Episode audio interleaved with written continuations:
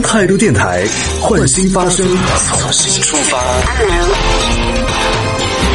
这里是为梦而生的态度电台，我是男同学阿南。今天要和大家来聊到的话题是关于智能家居的这样的一个内容。想问问各位朋友，你们家里边都有什么样的一些智能家居的设备，或者说是智能家居的一些应用场景？使用下来之后，你自己的个人感受是什么样的？是觉得说确实这样的一些智能家居给你的生活带来了一些便利呢，还是觉得有点鸡肋？就使用下来觉得还不如 不要，这还不如人工来的要更直接一点，都可以来跟我们分享一下。可以在节目下方的评论区当中用文字的方式发送消息，同样也可以参与我们今天的互动。对我们聊到这个话题的时候，可能 我们的老听众可能会有印象啊，因为在前段时间啊，我也是跟大家聊到了一个有一点类似的话题吧，就当时我们讨论的是说人工智能对于我们生活的一个影响。当时主要讲到的是，比如说像我们手机里边的语音助手啊，当然也包括了我们今天说到的，就可能智能家居的这样的一个部分。那今天为什么我们要再一次把这样的一个话题拿出来跟大家分享呢？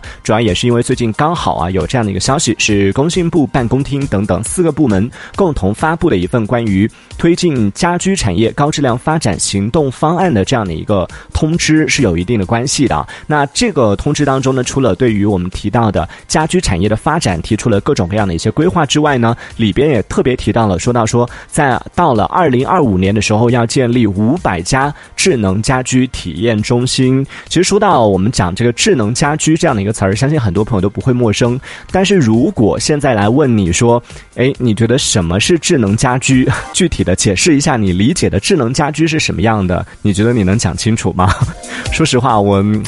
我自己可能都没办法就把它很很准确的表达出来，我自己都不太能讲得清楚啊。到底什么是智能家居？但是没有关系，就今天啊，我们节目当中跟大家来讨论呢，就是互相交流一下嘛，大家说说各自的认知。你可以讲一讲说你认知的智能家居，你你理解的智能家居是什么样的，也可以来畅想一下啊，就你觉得未来我们的这个生活当中智能家居应该达到什么样的一个高度啊？也可以来分享一下，说不定哎，就有这个懂行的朋友就可以告诉你说，现在通过什么样的技术已经可以实现了，对不对？当然，如果说你们家里边已经有一些智能家居设备，或者说是有一些这种智能家居的应用场景的话，同样也可以来到我们的节目当中和我们分享一下，说说你的使用感受是什么样的，以及你想要推荐的一些智能家居的设备，都可以来讲一讲啊。在节目下方的呃评论区当中，用文字的方式发送消息过来，同样可以参与我们的互动。这边看到欧他说，扫地机器人算吗？嗯，算吧，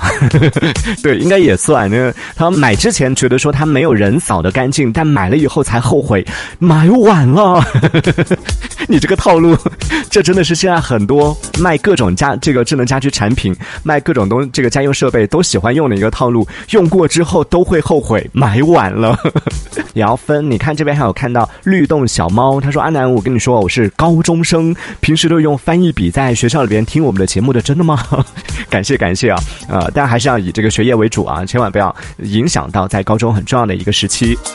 还是要注意一下这个学业为主啊。然后他也分享了一个，他说：“哇，那真的说到这个家里边用的，想要吐槽的一些智能家居产品，就是洗碗机贼不好用，还没有手洗的干净。你应该买的很便宜吧？我怀疑你是来跟我吵架的。作为洗碗机的代言人，真的洗碗机的忠实拥护者。”我真的觉得我们家里面买的最超值的，也是化解了我们家可能百分之八十以上矛盾的一个设备，就是洗碗机。自从有了洗碗机之后，大家再也不用争论到底该谁洗碗这件事情了。其实我妈之前对洗碗机也有这样的一个算是偏见吧，就觉得洗碗机它就在里面冲一冲，怎么可能有手手洗的干净呢？直到我们家用了可能半年之后吧，我听到我妈在跟她的小姐妹打电话的时候，跟对方安利说可以。我们家洗碗机现在洗的比人洗的干净，拿出来就是有那种你摸那个盘子都会有咯吱咯吱那个声音。听我妈在跟别人安利洗碗机的时候，嗯，我发我就 露出了欣慰的笑容，想说终于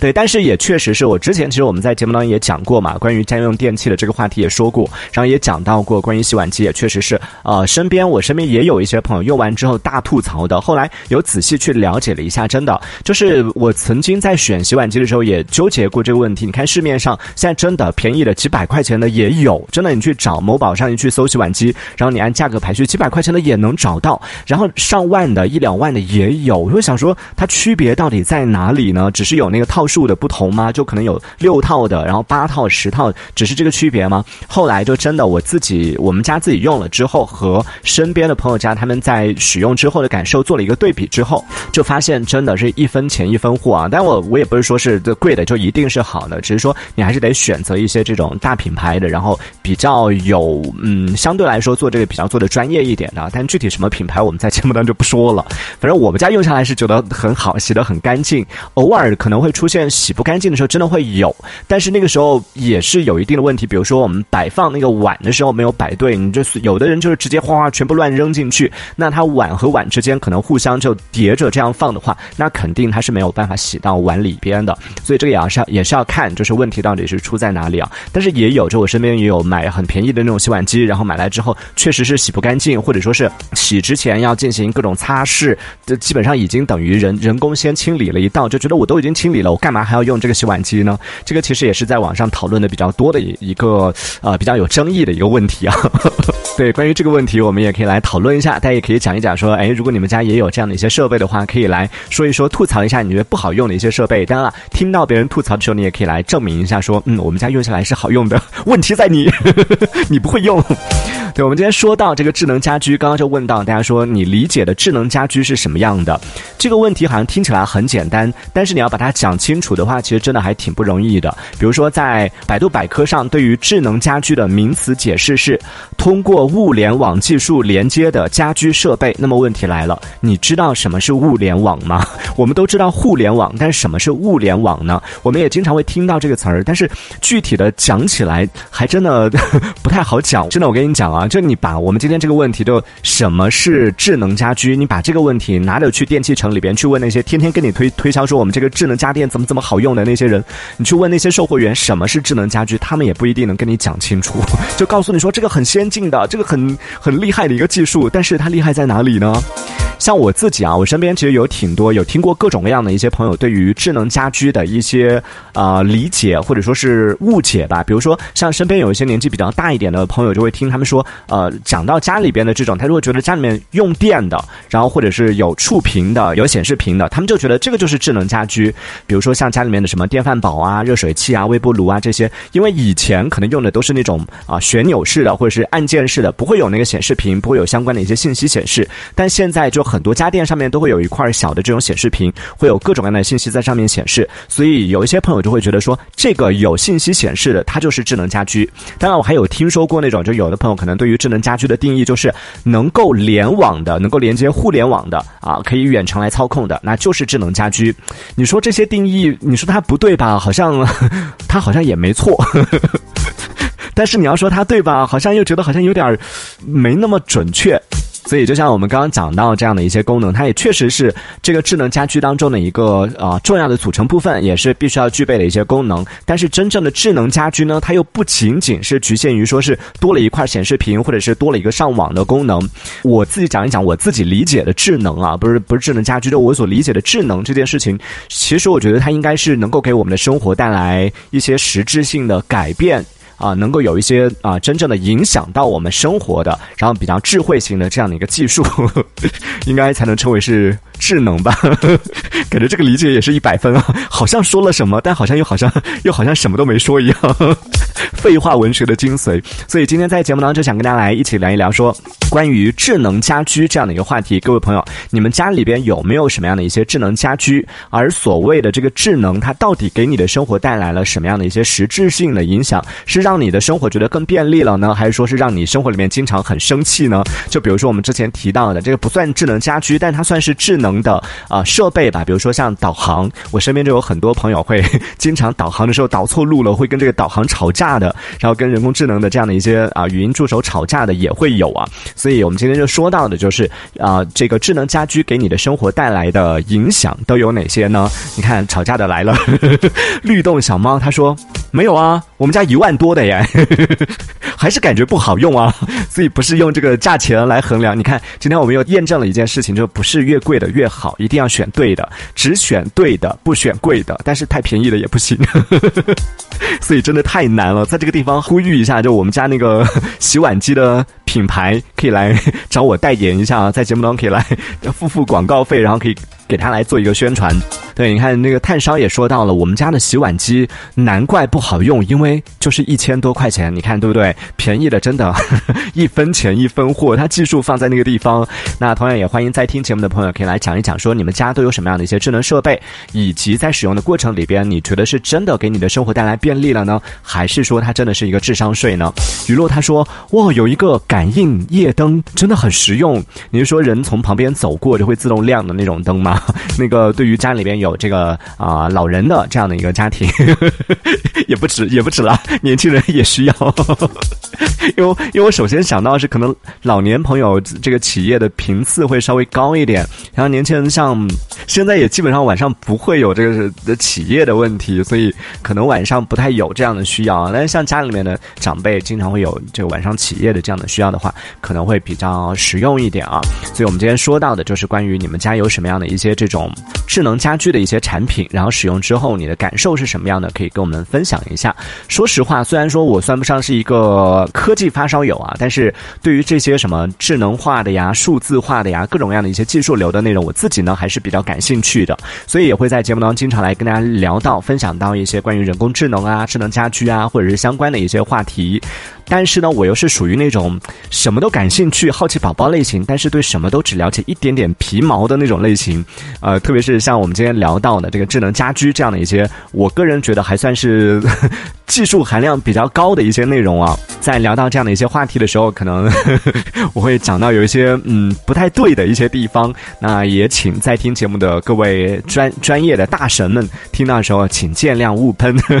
也可以帮帮啊帮忙来多多的指出一些这个。啊，讲错的一些地方啊，也是满满的求生欲。当然，我也是非常希望可以通过我们的节目，能够有这样的一一种方式，有这样的一个途径吧，可以通过大家的分享，能够让更多的朋友去了解到，就不只是是我们，比如说，可能年轻人对于这些数码类的，对于这些智能化的东西会更熟悉一点。但是在听我们节目的朋友，可能有各个年龄段的，也有一些朋友可能对于这样的一些产品，对于这样的技术不是特别了解。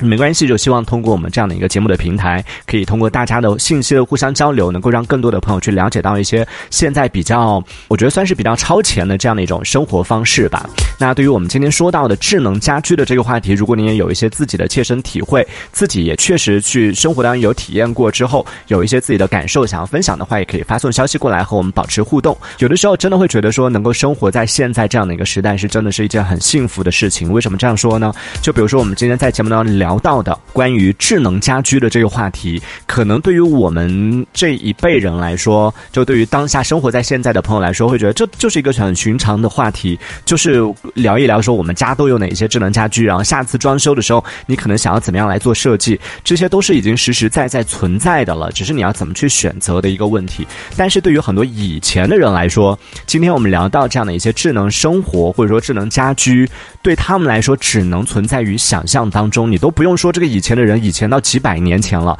就是在七十年前，当时有一本叫做《细雨即将来临》的这样的一个科幻小说，在当中就有一段对于未来住宅的一个描述，就这是七十年前的一个小说，对于未来住宅、未来生活的一个幻想啊，它只能算是幻想吧。它这样描述的说，门锁可以通过语音来控制，然后。壁炉可以在天冷的时候自动来启动，晚上睡觉之前呢，床它可以自动加温，可以帮你暖床。一日三餐全部都由机器生产出来，家里面不用的那些家具呢，它可以自动收纳起来。唱片机它可以根据你的心情来播放适合你的音乐，然后书籍它可以自动朗读。这是七十年前的科幻小说当中对于。二零二六年的一个未来住宅的一个幻想，二零二六年也就等于现在还没有到，还是几年之后的这样的一个事情啊。我们都知道，科幻小说其实它里边是有一定的这种幻想成分。在七十年前的那些人，当他们听到这些描述的时候，第一反应可能是怎么可能啊？就当我们刚刚讲到这些东西，可能对于我们来说都是很寻常的。当这些现实真的放在他们面前的时候，他们可能也无法去相信。就像我们今天在读《三体》、在看《三体》的故事的时候，就你一方面会觉得这个设定哇也太酷了吧，但同时你也会对于，就是你对这个世界的认知会告诉你说，怎么可能啊？里边那些都是假的，人怎么可能通过这种所谓脱水休眠的方式进入到一种休眠的状态？然后地球以外怎么可能有别的一些文明呢？我们对这个世界的认知，因为当下这些都是还没有发生的，都没有存在的，我们就会觉得它是不存在的事情。但是未来的事情谁说得清呢？对不对？所以就像七十年前的人对于二零二六年的幻想，现在你看都还没有到二零二六年，但是我们已经超前的实现了。比如说现在各种各样功能强大的一些这种智能锁，它不仅可以通过密码，可以通过指纹开门，甚至你走到面前，你都不用说是用声音、用语音来控制，你走到面前，它直接扫扫脸就可以帮你开门了，所以也是很方便的。然后包括家里的空调，它不仅是可以在天冷的时候自动打开，它还可以根据不同的天气、不同的场景，然后自动来调节它的温度。甚至我们现在听歌已经不再需要用唱片机了，一个小小的播放器或者说是一台手机，你在随时随地都可以听歌。而且它不仅可以根据你的心情来播放不同的音乐，它还可以根据你听歌的习惯，然后智能化的来给你推荐你可能会喜欢的歌曲，而且命中率很高。对这些东西，你看七十年前的人他连想都不敢想，想都想不到，怎么可能呢？这可能写小说的人当时也想说，如果我这样写的话，写智能设备它会自动根据你的喜好推荐更多你喜欢的歌曲，这样写会不会太假了？应该没办法实现吧？但谁想到在二零二六年到来之前，这些都已经在我们的生活当中出现了。就这些在我们今天看来都是再寻常不过的一些设备功能，放在七十年前。甚至你都不要说是七十年前了，我们在听节目的朋友，如果稍微啊年长一点的朋友，你说放到三四十年前的朋友，在三四十年前，谁敢去想现在这样的一些各种各样的一些智能化的场景，现在一些智能化的家居，谁敢去畅想，对不对？那在下一趴，我也跟大家来分享一下吧，就是我是怎么通过我勤劳的双手和我机智的小脑瓜，让我们家这个稍微有点跟不上时代的老房子焕发出那么一点点的新的生机，然后有一点点那么稍稍微有那么一点点的智能化的感觉啊。那同时也欢迎在听节目的朋友也可以来和我们分享一下，说在你的实际生活当中都有用到过哪一些智能家居的使用，而用了这样的一些智能家居之后，你的生活有没有发生了哪一些实质性的改变，都可以来跟我们分享一下。可以在节目。下方的评论区当中，用文字的方式也可以参与我们的话题讨论。这一小节我们暂时先聊到这里。喜欢我们节目的朋友，别忘了订阅关注。这里是为梦而生的态度电台，我是男同学阿南，我们下次接着聊。态度电台。